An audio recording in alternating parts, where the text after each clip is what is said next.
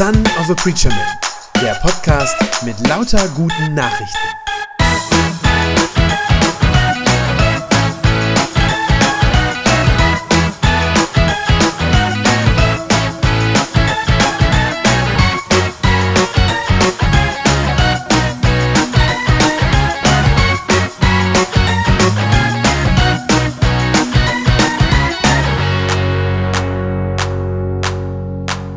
Monate lang, also ein Vierteljahr lang, ging jetzt unsere Reihe, die wir gerade gemacht haben, Gottes Waffenrüstung in den Kämpfen der Welt bestehen. Im August haben wir schon damit angefangen, habe ich tatsächlich nochmal nachgeguckt. Wir haben uns angesehen, wie Jesus uns zurüstet, damit wir in den geistlichen Kämpfen, denen wir in dieser Welt ausgesetzt sind, damit wir da eine Chance haben, drin zu bestehen. Mir ist nochmal wichtig zu sagen, es ging nie darum, dass wir irgendwie Kriegshelden werden oder so, ja, dass wir angriffslustig wären, dass wir äh, sozusagen in die Schlacht ziehen, sondern es ging immer umgekehrt um die Frage, wie wir uns schützen können, wenn wir unter Beschuss stehen, wenn unser Glaube angefochten ist. Heute bringen wir die Reihe zum Abschluss und die letzten drei Verse in diesem Bibelvers, die sind in mancher Hinsicht nochmal ein bisschen etwas Besonderes, die weichen etwas ab von dem, was wir sonst aus dem Text so gewohnt waren. Denn bisher war ja immer von Ausrüstungsgegenständen der römischen Soldaten die Rede. Ihr könnt euch sicher daran erinnern, dass ich die dann auch immer anprojiziert habe hier vorne. Äh, immer diese Ausrüstungsgegenstände und Paulus hat die dann hergenommen und hat die verglichen mit geistlichen Dingen. Nochmal zur Erinnerung, es gab den Gürtel der Wahrheit, es gab den Brustpanzer der Gerechtigkeit, die Stiefel des Evangeliums, den Schild des Glaubens, den Helm des Heils und das Schwert des Geistes, das Wort Gottes. Heute in den letzten drei Versen ist das ein bisschen anders. Beim letzten Punkt benutzt Paulus jetzt keinen Vergleich mehr, sondern er sagt ganz direkt das einfach gerade heraus sozusagen, was er sagen will. Und zwar geht es um das Gebet. Ich lese nochmal diese letzten drei Verse. Das ist Epheser 6, 18 bis 20. Paulus sagt, betet dabei zu jeder Zeit, mit jeder Art von Gebeten und Bitten, geführt durch den Heiligen Geist Seid wachsam darin und hört nicht auf, für alle Gläubigen zu beten. Betet auch für mich, dass Gott mir die richtigen Worte gibt, damit ich dann, wenn ich rede, das Geheimnis des Evangeliums unerschrocken bekannt mache. Ich bin ja auch in Ketten ein Gesandter des Evangeliums. Betet, dass ich so offen und so frei davon rede, wie ich reden soll. Wie gesagt, Paulus bringt kein neues Bild mehr, keinen Vergleich. Warum eigentlich nicht? Warum kein weiterer Soldatenvergleich? Ja, ich hab, hab mir Gedanken drüber gemacht, habe gedacht, gerade beim Gebet könnte man doch so schöne Vergleiche finden. Ja, man könnte doch sagen, zum Beispiel den Umhang des Gebets, in dem man sich irgendwie einhüllen soll oder sowas in der Art. Hätte man noch machen können. Macht er aber nicht. Sondern er sagt ganz direkt, betet. Warum? Ich glaube, weil er dazu jetzt keinen Vergleich mehr braucht. Er muss nicht sagen, betet so intensiv, wie die Soldaten kämpfen, sondern er kann einfach sagen, betet, so wie die Soldaten beten. Warum? Weil das alle Soldaten tun, genau das, die beten. Ja, das ist damals total klar. Für uns heute vielleicht nicht mehr so, aber damals ist das klar. Soldaten beten, bevor sie in den Kampf ziehen. Ähm, natürlich ist das wichtig zu sagen, römische Soldaten, äh, die beten natürlich nicht zu Jesus Christus. Ja, die brachten in der Regel irgendwelche Opfer dar für ihren Kriegsgott, den, den Mars. Aber das war eben absolut äh, üblich, dass man das tat. Also aus Sicht von Paulus ist das natürlich Götzendienst, völlig klar. Aber eben, und ich glaube, das ist der Punkt, auch wenn das Götzendienst ist, die hatten zumindest ein Gespür dafür, dass sie es nicht alleine schaffen, dass sie geistliche Hilfe brauchen, dass sie Gottes Beistand, Segen brauchen. Ich glaube, es wäre kein Soldat damals und keine Armee auch nur auf die Idee gekommen, zu sagen, wir ziehen mal einfach so los, ohne die Götter um Hilfe gebeten zu haben. Nochmal, unser Vorbild ist nicht, dass wir Götzen anbeten sollen, aber dieses Bewusstsein, das müssen wir haben. In unserem säkularen Umfeld, in dem, in dem wir leben, ist das ja oft nicht vorhanden. Dieses Gefühl, dass wir das brauchen. Aber wir müssen uns das klar machen als Christen, wie dringend wir das Gebet brauchen. Wir können uns die dickste Rüstung zulegen, Wir können noch so viele theologische Fragen durchdringen, ja, wir können ähm, tiefgründige geistliche Bücher noch und nöcher lesen, wir können jede Woche in den Gottesdienst gehen, das sind alles gute Sachen, aber am Ende nützt es alles nichts, wenn wir nicht beten. Und ich glaube, das wird auch deutlich, wenn man hier in den Text bei Paulus reinguckt. Der Paulus, der zählt erst diese ganzen Rüstungsteile auf, ne, mit denen wir uns jetzt hier über Wochen und Monate beschäftigt haben nennt die, sagt immer, zieht das an, ergreift jenes, ja, greift dazu, den Schild und so weiter. Und dann sagt er, und betet dabei zu jeder Zeit und mit jeder Art von Gebeten. Also, alle diese Rüstungsteile, die Christus uns schenken will, sind am Ende davon abhängig, dass ich auch bete. Ja, ich glaube, das kann man für jedes einzelne von diesen Teilen durchbuchstabieren. Ich muss darum beten, dass Gott mir die Stärke gibt, in der Wahrheit wirklich zu leben. Ja, der Gürtel der Wahrheit, das war das Erste. Wenn mein Schild des Glaubens größer werden soll, dann geht das nur, indem ich bete. Damit meine Gedanken eingehüllt sind in die Gewissheit meines Heils, das war ja der Helm, ne? Da brauche ich, dafür brauche ich das direkte Gespräch mit Gott. Die Bereitschaft, das Evangelium weiterzutragen, ja, die wächst nur im Gebet. Und wenn ich Gottes Wort nicht nur irgendwie oberflächlich lesen will, sondern wenn ich das auch in der Tiefe verstehen will, wenn ich da eintauchen will, muss ich Gott um Verständnis bitten. Da komme ich nicht drum rum. Es gibt einen schönen Satz, der oft gesagt wird und der trotzdem stimmt. Der heißt, Gebet ist nicht alles. Aber ohne Gebet ist alles nichts. Und das stimmt, glaube ich, in geistlichen Kämpfen ganz besonders. Wenn ich nicht bete, werde ich keinem Angriff standhalten. Wie gesagt, die heidnischen Götzenanbeter damals, die römischen Soldaten, die wussten das. Und wir brauchen dieses Bewusstsein auch. Wir müssen beten. Und zwar, sagt Paulus, mit jeder Art von Gebeten und Bitten. Ich weiß nicht, wie das bei euch so ist. Bei mir laufen meine Gebete oft nach dem gleichen Muster ab. Ja, man hat da ja irgendwie so eine Routine darin. Und wenn ich ehrlich bin, am schnellsten äh, bin ich immer dabei, für die Dinge zu beten und zu bitten, wo ich mir Unterstützung wünsche. Ich sage, Gott, bitte hilf mir dabei. Lass das gelingen und so weiter. Äh, versteht mich nicht falsch. Bittgebete sind was Gutes, die sind gut und richtig. Ähm, ist nicht falsch, wenn wir viele Bitten haben an Gott. Aber ich glaube, wir sollten aufpassen, dass unsere Gebete nicht total einseitig werden und nur noch wie so eine lange Wunschliste klingen, wenn es nur noch das ist. Ja, sondern Paulus sagt, wir sollen mit jeder Art von Gebeten beten. Das heißt, viele Bitten sind okay.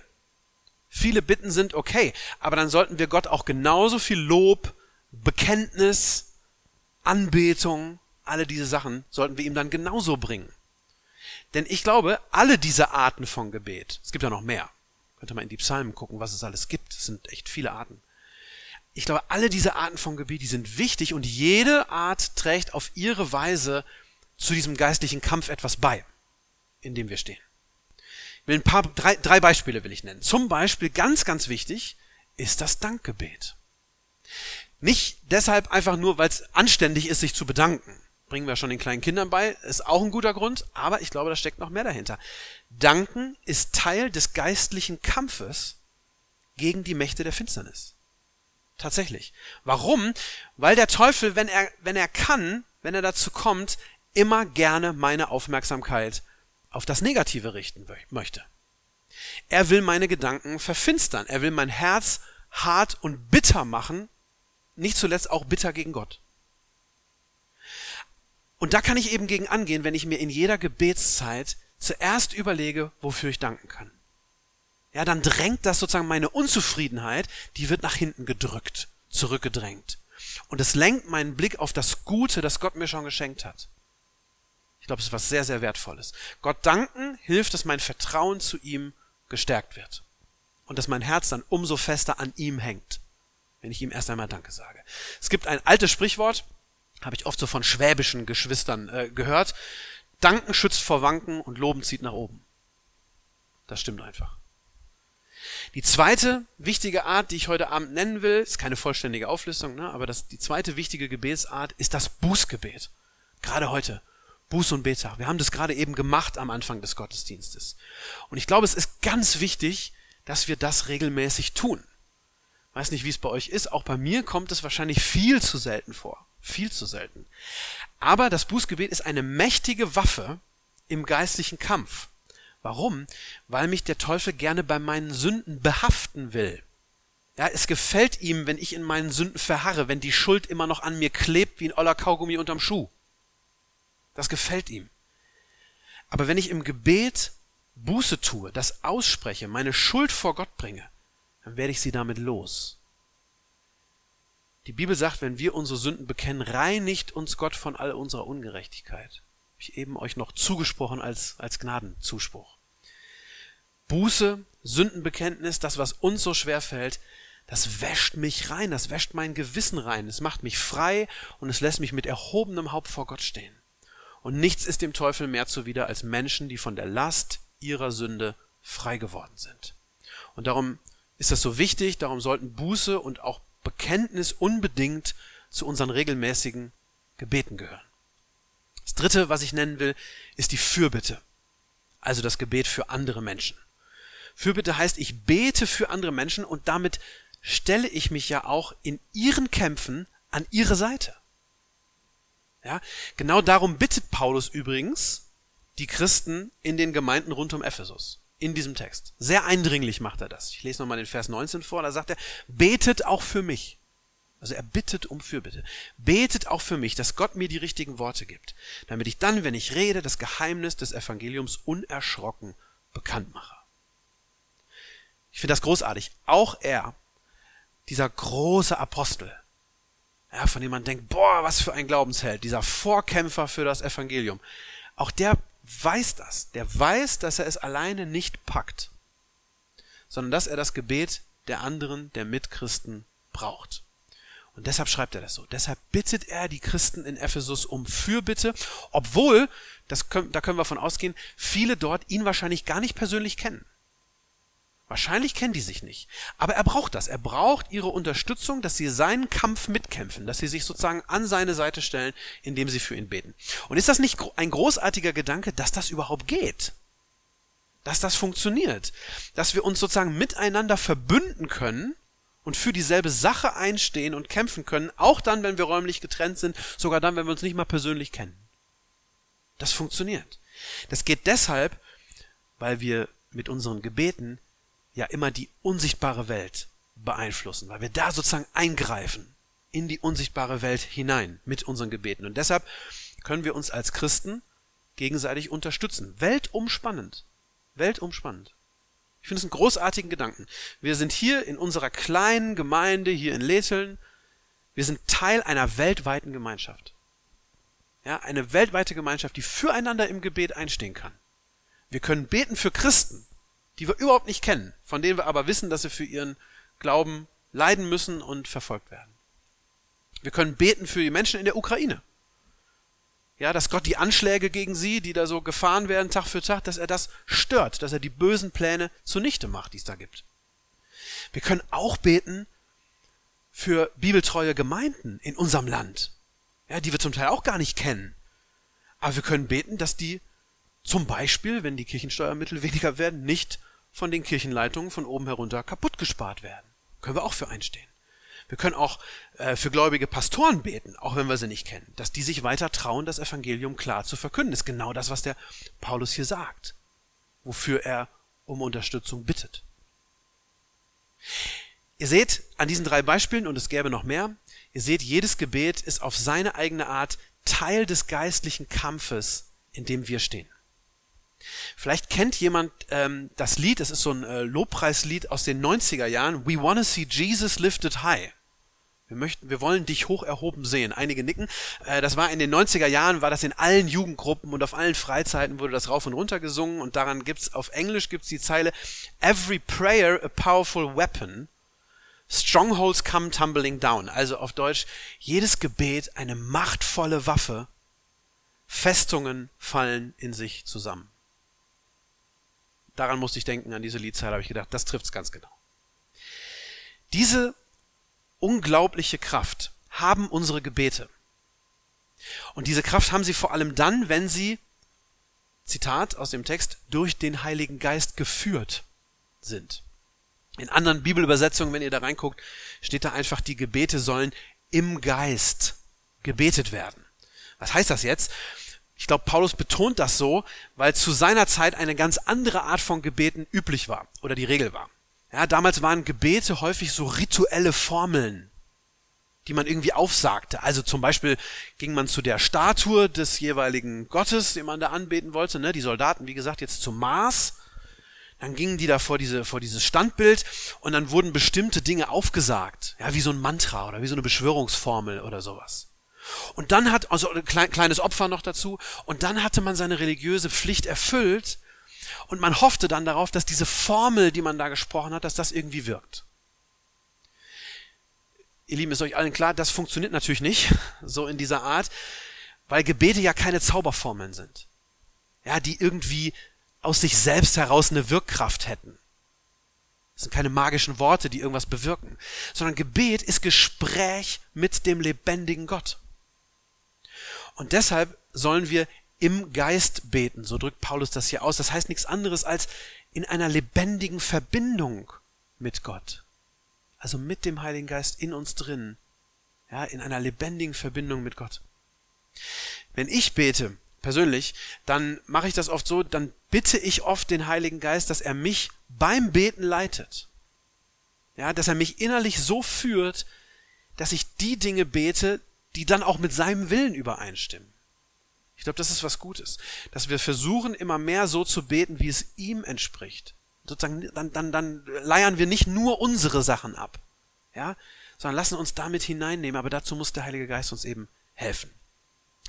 Wichtig ist mir, damit ist nicht gesagt, dass wir nicht auch vorformulierte Gebetstexte nehmen können oder geprägte Gebetstexte. Die dürfen wir benutzen. Jesus gibt seinen Jüngern ja selber das Vaterunser. Ja, das ist von Jesus selber äh, und sagt, dass, er, dass sie das immer wieder beten sollen. Also das Vaterunser, wenn wir das beten, das entspricht absolut dem Willen Gottes. Aber ich nehme an, ihr kennt das. Ich glaube, auch solche geprägten, solche überlieferten Gebetstexte, die kann man auf zwei verschiedene Arten beten. Entweder kann man die nur herunterleiern, oder man kann sie bewusst beten, in, im Geist, in der Verbindung mit Gott. Ja, das geht auch. Und ich glaube, wir sollen das Letztere tun. Und dann wird unser Gebet so eine Kraft entfalten, so eine durchschlagende Kraft. Und ihr Lieben, wir müssten ja eigentlich verrückt sein, wenn wir diese Kraft nicht nutzen würden. Oder wenn wir uns das entgehen lassen würden. Und deshalb betont der Paulus noch eines so sehr, dass er sagt, hört nicht auf damit. Hört nicht auf, lasst nicht nach im Gebet.